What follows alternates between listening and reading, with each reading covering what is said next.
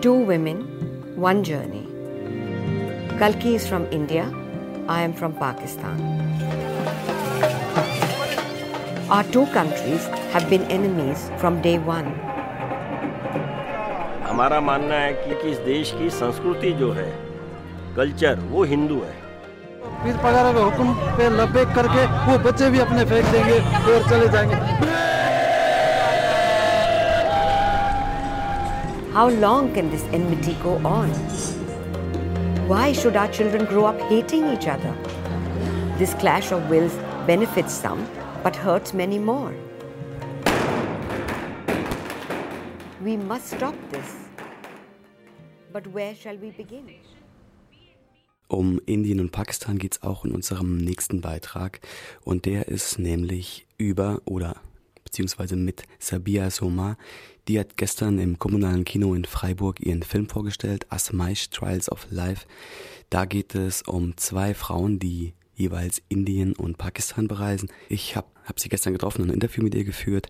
Sie kann leider kein Deutsch, deswegen ist das Interview auf Englisch. Dadurch, dass das heute früh schon fertig sein musste und heute gestern Abend erst stattfand, konnte ich das nicht mehr übersetzen. Ich ähm, werde was zum Film sagen und danach ein bisschen zusammenfassen, über was wir gesprochen haben. Jetzt hören wir aber erstmal das Interview.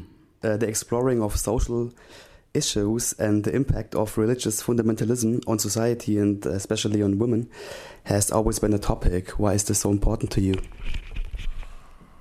Mm, I think there's growing intolerance in our world, not just in Pakistan or in India.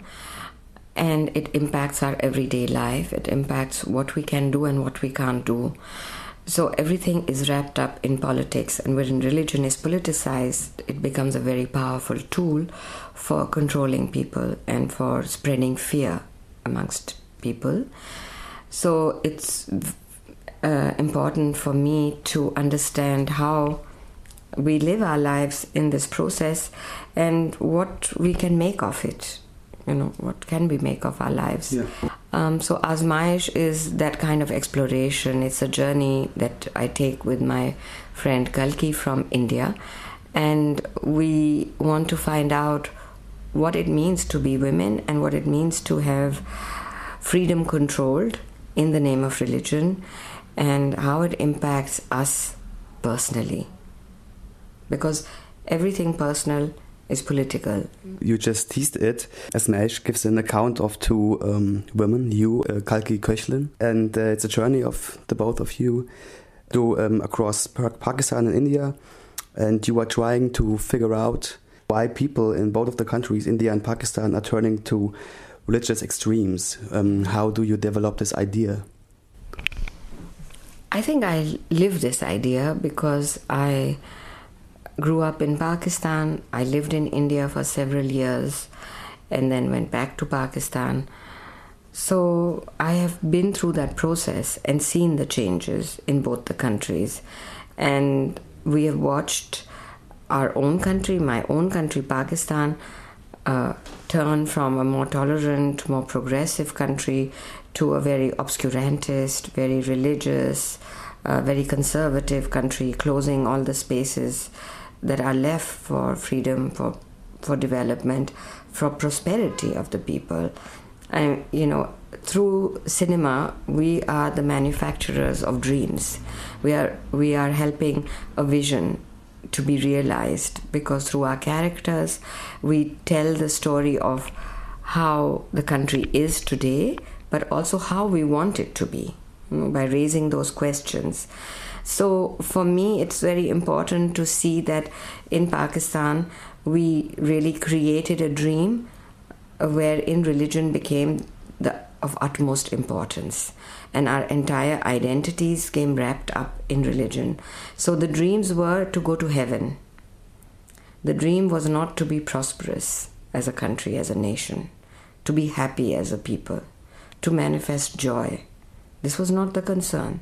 The concern was to die a glorious death and to go to heaven. And as I was uh, struggling to come to terms with this idea of a nation, which seemed very bizarre to me and very morbid, um, and I always looked to India as a country of dreams which had manufactured Bollywood, which had manufactured one identity of many different nations through its secular ideology. And suddenly it was giving it all up for religion. And I wondered why. Why was it following, almost following and mirroring Pakistan? What was the reason for this? So we took this journey across the two countries to see what does religion mean. Is it because of uh, this uh, that you choose to do this journey with a Bollywood actress? No, actually, it was not that I was thinking of Kalki as a Bollywood actress, frankly. I was really, when I met her, I met her as a person who was very curious about what's going on in India. And she seemed to be asking the same kinds of questions that I was asking in Pakistan. So to have a meeting of minds that were making connections, it was nice to take that journey with her and to see her country through her eyes, you know, and looking at it critically and I think some of her questions in the film are very pertinent, where uh, in which she asks why is it that religion has become so dominant that if you're an atheist in living in India, you're not allowed to discuss that aspect of your uh, philosophy, or you know. So um, for me, Bollywood is a is a you know has created many dreams for its people the people who watch it and has also united many nations together. So eh, but what, all i'm saying is that i looked up to it as a means for um, giving people a vision a positive vision for their country. The state of pakistan is a religious one and now um, in india Hinduism is on the rise too. Why do you think the religion is on the rise in India? I think that um, the film also talks about it, and I don't know if I have the answers, but my my hunch is that the new economic policies uh, that started uh, in the 90s, the open economy and um, neoliberalism, opened up um, the economy in such a way that there has been very unequal development. And so there is a lot of discontent in the country. And that discontent has to be managed. So, uh, to manage the discontent, religion is always a good thing to to use because you can say, well, you know, if you are praying harder, maybe your situation will change. If you are a more pure Hindu, you might have a better or easier time. Or India is for Hindus, and if we don't have to compete for jobs with Muslims, we would have a easier time. So, you know, you create a national religious interest and you divide the people along these lines so that the Hindu majority becomes a majority that can then say, well, we don't really like these Muslims or these other people here because we don't have so much jobs, we don't have so many uh, homes, we don't have the possibility to provide for so many people. You know, so why should India be catering to all these people? And you see, so it takes away from the real question of inequality, which is caused by economic disparity and unequal growth. I mean, if all the money that is being produced in the country was going into creating more jobs for the people, I'm sure there wouldn't be such a, a crisis in India today. The crisis is being handled by a religious identity. You met in Pakistan uh, rural landlords and you met fundamentalistic Hindi. And how do, do they react to you? For me in Pakistan, I was really very grateful to the feudal landlords who gave me so much time and so much space to discuss things very openly with them. And I think they were really very honest and forthcoming and uh, generous. Um, in India, Kalki was the one who did the talks with the Hindu uh, RSS, um, the right wing group. And they, as you can see in the film, they, they actually say what they believe, you know and there's nothing to hide, neither between in the Pakistani uh, people nor in the Indian. I mean, they really speak their mind. They speak what they they believe. And is the film shown in both of the countries? We just had a private screening in Pakistan recently, and in India we are planning one soon. What are your hopes for Pakistan and India and their relationship to each other um, for the future? It's hard to say at the moment because right now they seem to be really um, at loggerheads, you know, with a very strong Hindu leadership in India. And um, Pakistan is in a crisis of leadership, as it has been for some time. Um, but I think Pakistan is beginning to realize that there is a difference between having a Muslim identity and having an Islamic identity, which is to say that uh, uh, the Islamic identity became wrapped up in a political religious identity. And I think now that the threat of the Taliban has become so strong against the Pakistan army that the army has started to di- distance itself yeah. from this identity and trying to create a more progressive, more forward looking, more tolerant country. I think that is a very positive step for Pakistan uh, to create and manufacture another dream for the people. Maybe, hopefully, it'll be a dream of prosperity. Or, you know. Um, India, I feel, it probably has to go the full circle of seeing what this religious identity means for its own country, for its people. And it's, but I feel that Hindu philosophy is a very open philosophy and it embodies within it a secular I don't, you know, a secular sort of system um, with many gods and goddesses and so on. So it, I think it's it's possible to see that India might actually not be able to make Hindu fundamentalism a very strong force that brings the country down because it's not inherent in the religion, I think.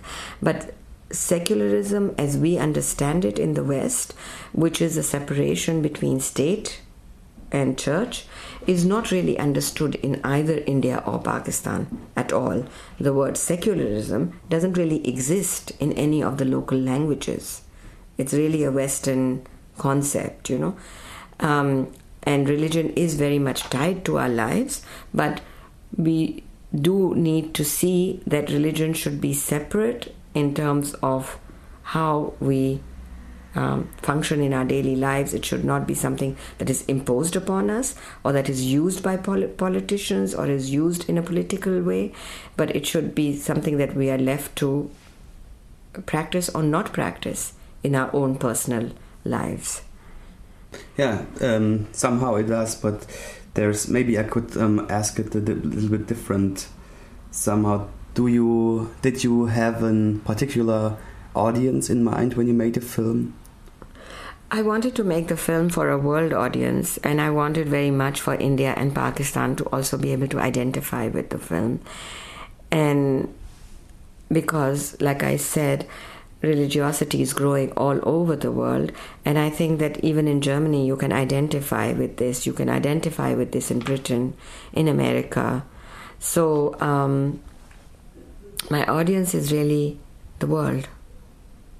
Okay, thank you. Thanks a lot. Okay, das war das Interview mit Sabia Suma und wie angekündigt, weil das Interview auf Englisch war, werde ich was dazu sagen. Ähm, ja, Sabia Suma ist eine der bekanntesten Regisseurinnen in Pakistan. Die war involviert in einen Film, ähm, Saving Faces, der zwei Oscars bekommen hat. Und gestern lief Asma's Trials of Life, ihr neuester Film, im Rahmen des 50-jährigen Jubiläums des IZ3W. Und äh, in dem Film geht es eben darum, dass ähm, zwei Frauen, Sabia Soma selbst und Kalki Köchler, Indien und Pakistan bereisen und dort jeweils mit Gruppen reden, die ähm, fundamental religiös sind. In Pakistan sind das Landlords, ähm, muslimische, die dort ein bisschen so wie Götter verehrt werden. Und in Indien sind das eben Hinduisten, die sich immer weiter radikalisieren durch eben auch Regierungsprogramme. Ähm, und das ist eben das Gleiche dort, was wir auch in Europa erleben. Mit ähm, Rechtspopulismus oder vielleicht auch in der Türkei mit Erdogan. Ähm, sie hat als Jugendliche immer ein bisschen nach Indien geschielt. Dort gab es Bollywood und Bollywood ist ja so ein bisschen diese fröhliche ähm, Popkulturindustrie, die eben so ein bisschen mit diesem ganzen religiösen Ding gebrochen hat. Und Pakistan war immer schon sehr streng muslimisch und heißt auch Land of the Pure, also Land der Reinen übersetzt. Und Indien war auch nie richtig ähm, säkular, aber es gab bessere Zeiten. Und deswegen haben sie diese Reise gemacht, um herauszufinden, wie das passieren kann oder warum beide Länder sich eigentlich jetzt ähm, auf den Weg begeben, zu religi religiösen Regimen zu werden. Wenn ihr den Film gestern verpasst habt, es ist nicht so schlimm. Sie hat mir gesagt, man sollte sowieso zu, zuerst diesen anderen Film sehen, Silent Water. Der kommt am Sonntag im kommunalen Kino und Asmaisch, der wird ausgestrahlt auf Arte im April.